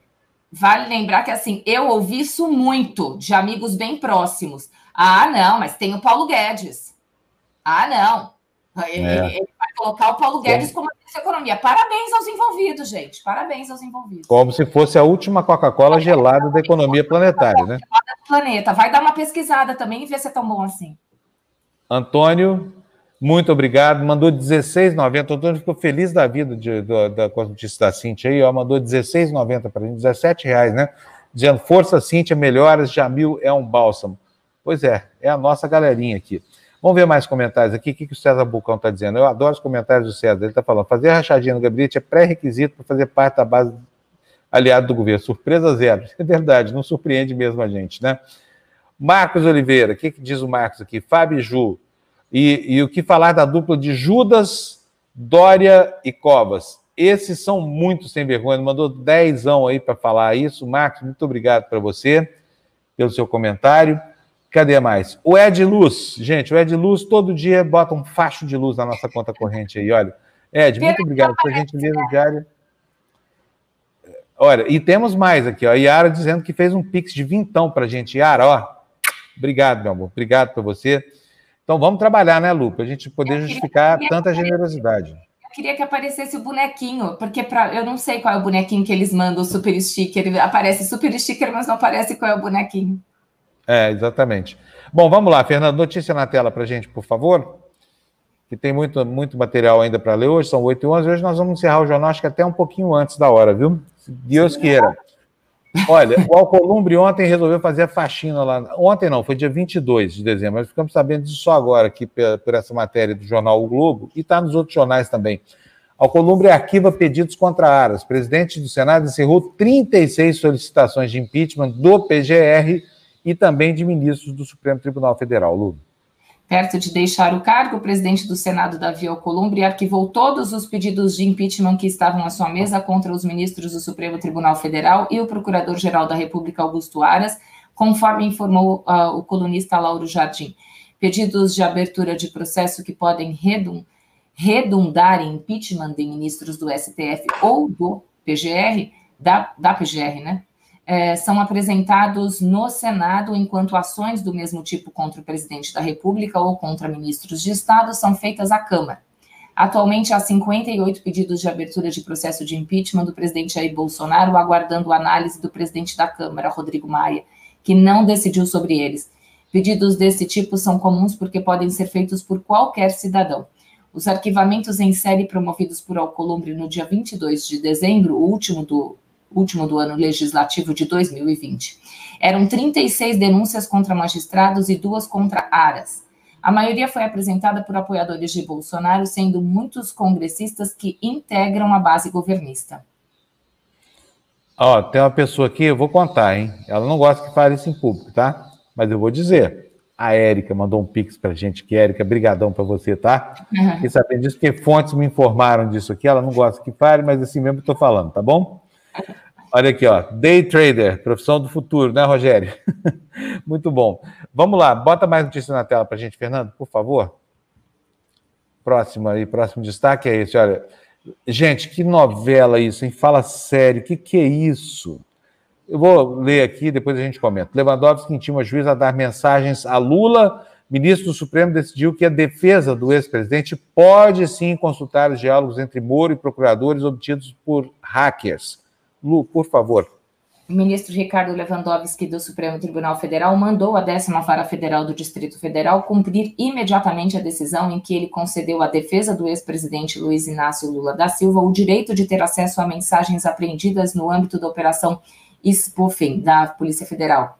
É spoofing que fala, é, né? É isso mesmo. mesmo. Mesmo após o primeiro despacho de Lewandowski, do dia 28 de dezembro, o juiz federal Valdemar Cláudio de Carvalho, que respondia pelo plantão judiciário da décima vara, negou acesso aos documentos.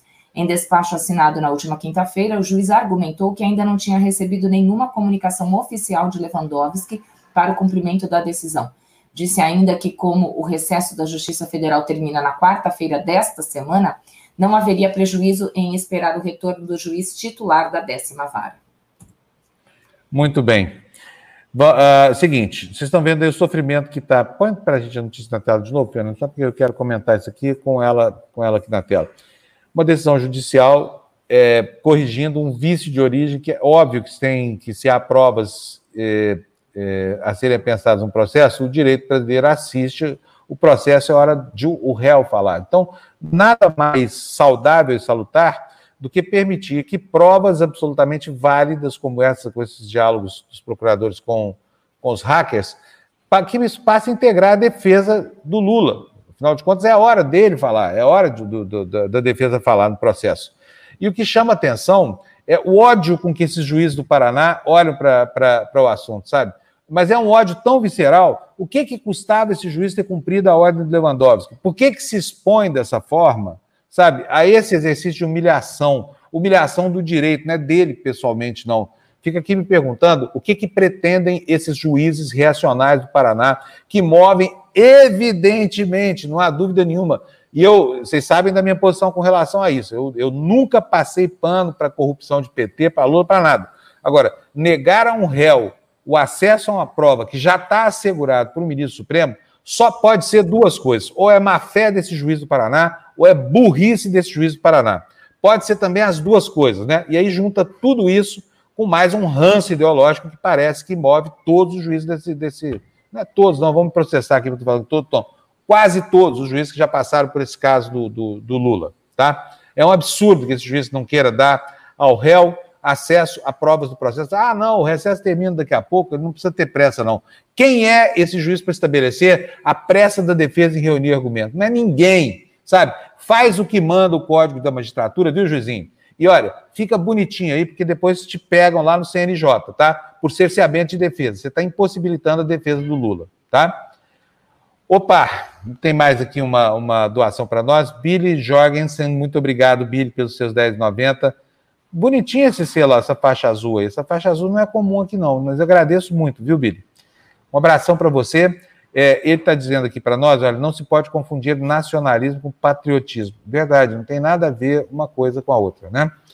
Vamos lá, gente. Notícia na tela para nós, por favor. Olha, Valder Nascimento está aí. Bom dia, se cuida, melhores para a Cíntia, continue se cuidando. Valder já totalmente recuperado da Covid, pelo que eu estou sabendo aqui, né? Ótimo, assim, fôlego profundo e tudo mais, beleza, maravilha. Olha a cara de alegria da Lu aí, ó.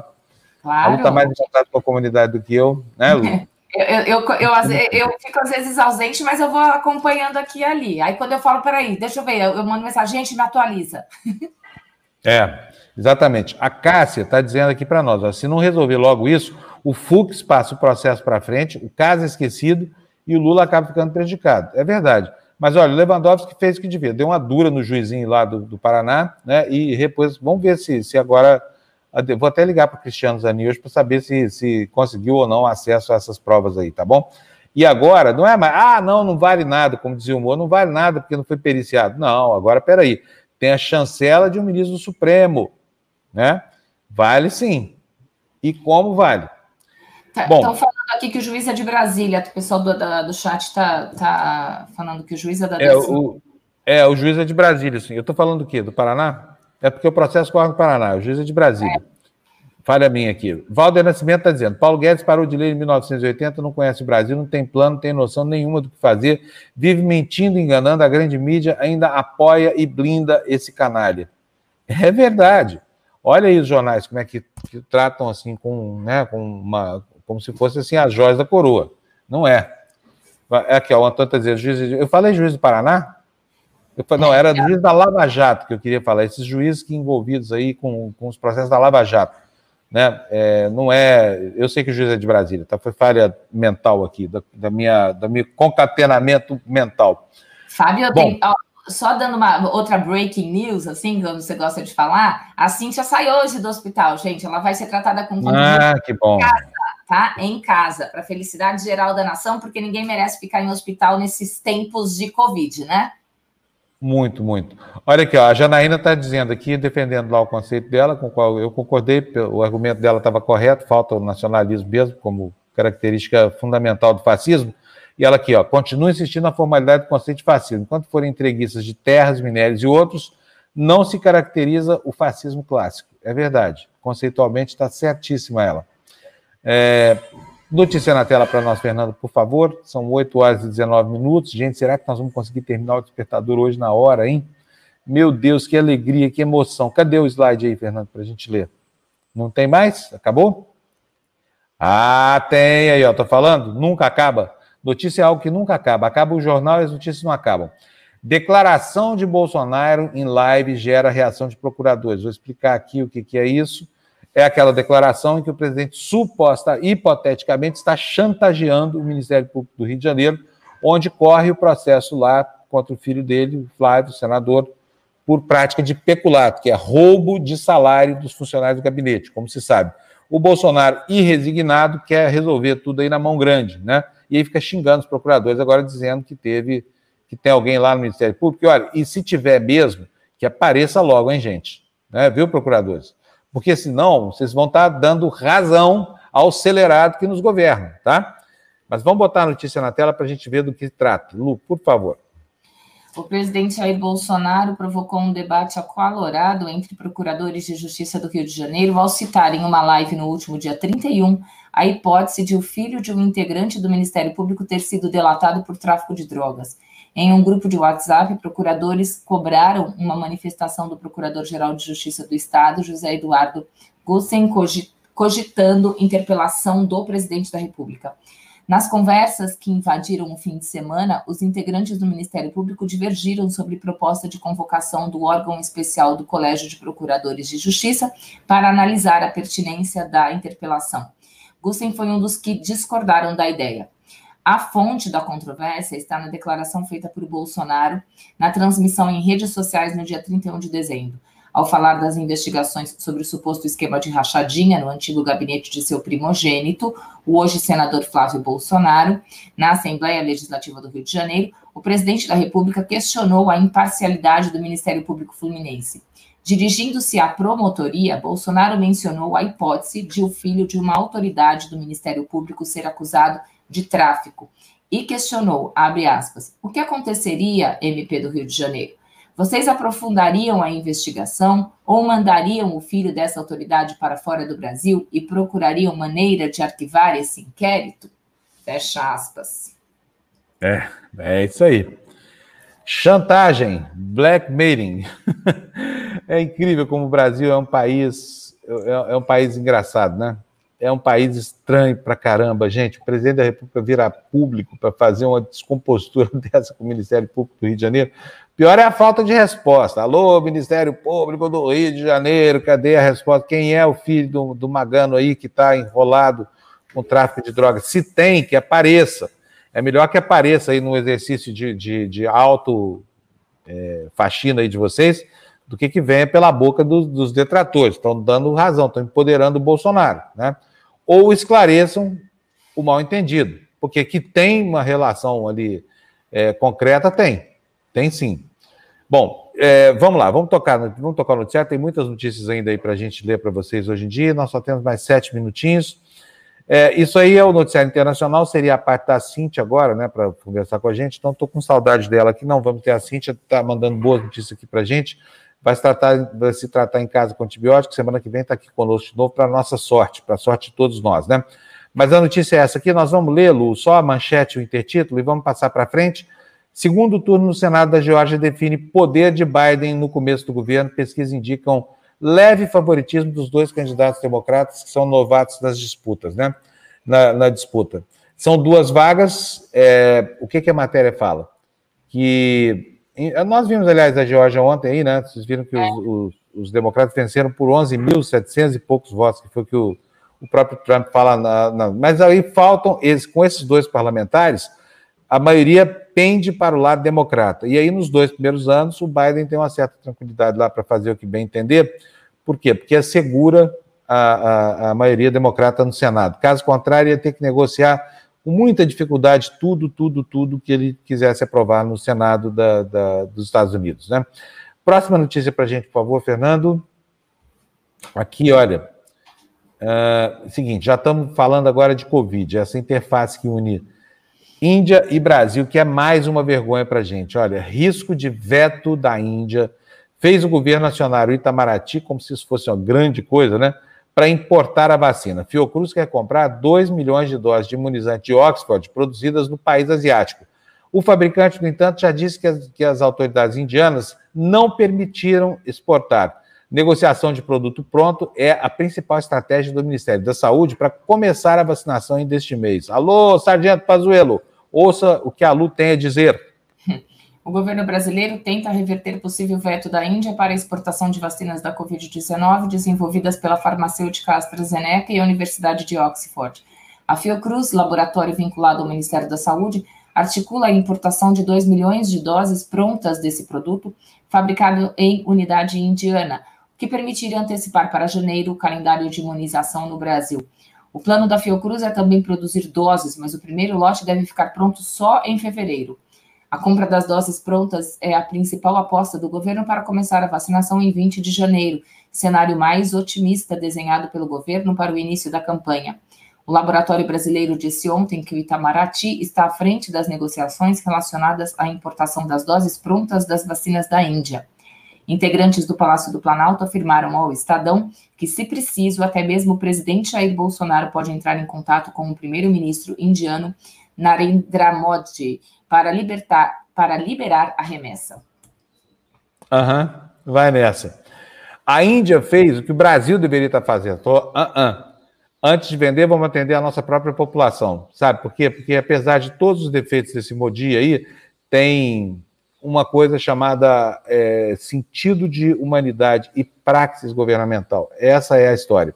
O presidente da Índia está defendendo os seus cidadãos. É o que deveria estar fazendo o estrupício que nos governa aqui, o capitão dos infernos, que não liga a mínima para a saúde das pessoas, está nem aí para essa vacina, não fala nela, e a única coisa que faz é promover a aglomeração. É o presidente da morte, da, da narco-república brasileira. Né? Bota mais uma noticinha para nós na tela, por favor. Já vou falar para vocês o que, que houve com a Gina, tá? No fim do jornal a gente fala sobre isso.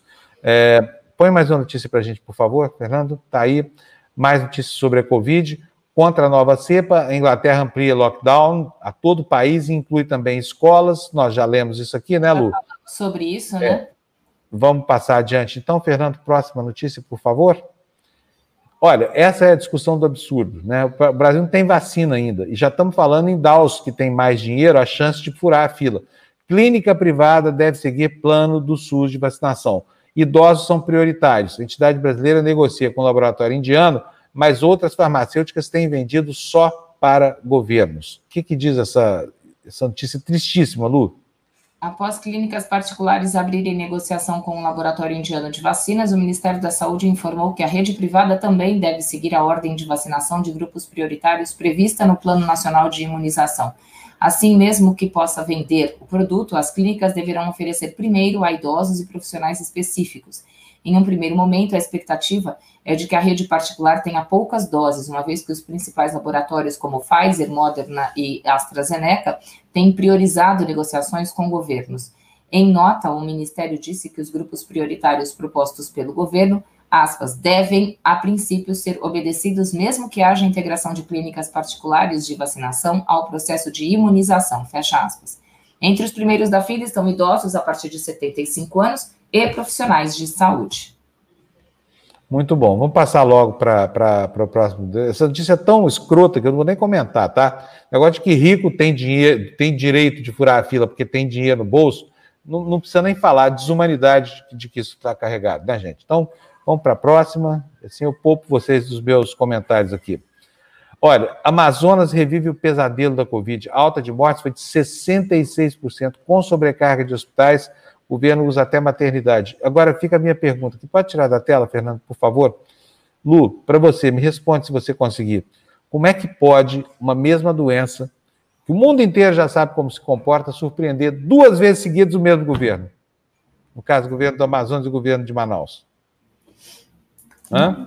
Não, não dá para entender. Não dá, já tava, agora não era hora para isso mais, né? A gente já teve tempo suficiente, suficiente para é. se preparar, para entender, para sei lá, para enfim, é, é, é, é, difícil, Fábio, porque a gente tem, infelizmente, os governos, a gente não tem um comando, né? Sério. E isso acaba se refletindo. O Brasil é muito grande. O Brasil é um país é, que deve ser bem difícil mesmo de ser administrado. Não duvido disso. Mas é. se tivesse alguém competente e sério lá, seria um pouquinho mais fácil. 8h29, o último destaque do jornal de hoje, por favor, Fernando. Lazer na praia é liberado. Olha só que contrassenso, gente. O país inteiro padecendo e os governos liberando o acesso a locais públicos de lazer. Eu até não acho que está errado, acho que as praias devem ser as primeiras a ser reabertas. Mas pode isso criar espaço de lazer? Né? O que, que a notícia disse? Nos fins de semana, a Orla, lá no Rio de Janeiro, terá de volta espaço para passeios e exercícios. Sabe o que vai acontecer, Lu? A cena que a gente já viu, vai lotar a praia. É o que vai acontecer. Infelizmente, não tem disposição entre os nossos governantes para nada disso. Gente, vencido aqui no noticiário, deixa eu falar sobre a Gina com vocês. A gente precisou desligar a Gina, tá? A Gina não está mais com a gente. Por quê? Porque a gente não tem mais grana para pagar todos os salários. A gente precisou fazer uma readequação aqui na TV Democracia Infelizmente, a perda foi muito grande. Eu lamento muito ter que fazer isso. Assim, foi uma decisão colegiada aqui de todos os sócios. Né? A Lu está aqui, que não, não, não me deixa falar sozinho. É, muito dolorida, porque a Gina foi uma grande companheira para a gente, né, Lu? Esse tempo todo. E a nós esperamos... é uma amiga, assim, é uma amiga queridíssima, é. queridíssima. E, assim, esperamos muito reverter essa situação horrível, mas aqui é o seguinte: a gente já está andando no começo da, do, do, limite da, da máxima irresponsabilidade para manter a TV Democracia no ar.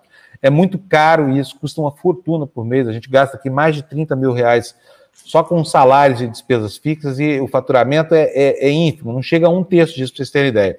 E aí ficamos nós aqui que estamos associados a essa proposta, bancando do nosso bolso essa iniciativa. Mas todos nós, não tem nenhum milionário aqui na TV Democracia, todo mundo é profissional do mercado, que veio, veio de lá, que vive com salário de mercado. Vocês estão vendo a dificuldade. A Lu tem que ter o, o trabalho dela, eu tenho que ter os meus frilas, a Mali também tem que ter os seus frilas, porque senão a gente não dá conta, sabe? É, isso aqui é trabalho voluntário na veia. Põe a, a, a Lu na tela, por favor, o, o, Fernando. Então a gente lamenta muito, não foi só ela, não foi a única demissão, tá? E lamentamos muito, esperamos reverter isso, e, e se tudo der certo, vai ser revertido, tá? Mas isso prova para a gente que tem um erro capital aqui na TV Democracia, que é, é essa, esse, esse idílio de não ter um patrocinador, que não calha a nossa boca, que não, que não nos imponha nenhum sacrifício moral ao, ao, enfim, ao desempenhar o nosso mistério, que não nos obrigue a nenhuma posição genuflexa, de desonra, essa coisa toda, é, esse compromisso está mantido, mas nós vamos ter que ter patrocinadores, tá? Não dá para continuar tocando a TV Democracia apenas com as doações de vocês. E eu não estou dizendo isso para que vocês mandem dinheiro para mim, tá? Estou dando a explicação aqui porque no nosso canal tem uma comunidade extremamente ativa, participativa, que merece esse tipo de, de, de prestação de contas, tá bom? É uma maneira transparente também de a gente dar para vocês contas do que está acontecendo aqui. Lamento muito ter que dar essa notícia, lamento muito não ter a Gina para vocês mais, mas vamos buscá-la de volta logo, logo assim que a gente conseguir reverter essa situação, tá bom? Quer falar alguma coisa, Lu? Ah, enfim, é, é, é, mandar um beijo para ela, querida, assim, não perderemos contato de jeito nenhum, porque a, a, Gina, a Gina e a Cíntia se tornaram grandes amigas, assim, amigas que a TV Democracia me trouxe, e, enfim, a gente vai reverter isso, se Deus quiser, e logo, logo. É, é isso aí. Agradeço a sugestão do Felipe, está dizendo que nós temos que criar aqui um segundo canal só para fazer os uploads dos textos importantes dos programas da TVD, como acontece nos cortes do Flow, Pílulas do Rafinha Bastos. Só que, Felipe, infelizmente, tudo isso envolve grana, sabe? Mas nós vamos dar um jeito de, de viabilizar um caminho para restabelecer.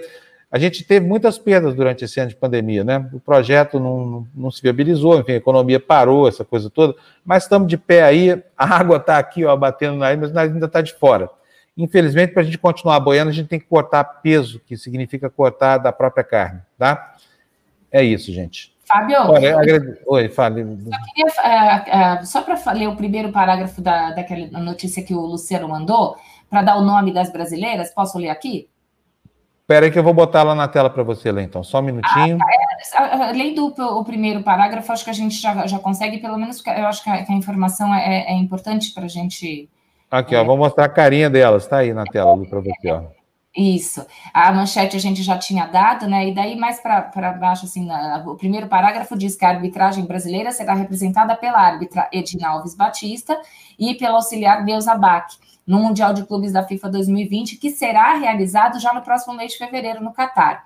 As duas foram indicadas pela entidade máxima do futebol mundial para formar um dos trios da competição, que será completo pela assistente argentina Mariana de Almeida. Tá aí. Olha que, que legal, né? Que, que muito bacana. Muito bacana. A autonomia das mulheres são duas notícias que revelam a autonomia e a força da mulherada, né?